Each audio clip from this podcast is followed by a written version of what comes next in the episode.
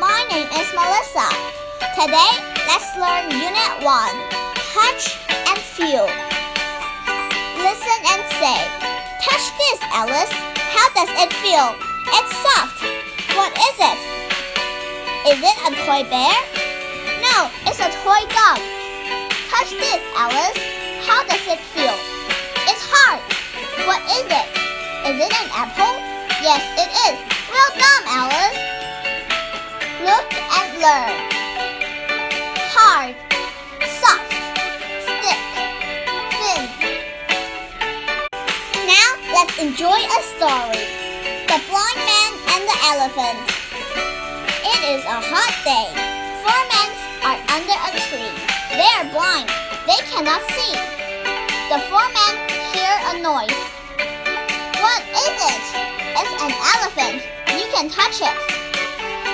Men touch the elephant. How does it feel, young man? The elephant is hard. It's thin. No, it's soft. No, it's thick. Listen and enjoy. Some drinks are hot.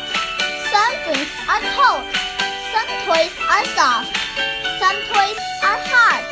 I like eating, drinking, and playing in my yard. chair. Charlie has a chick.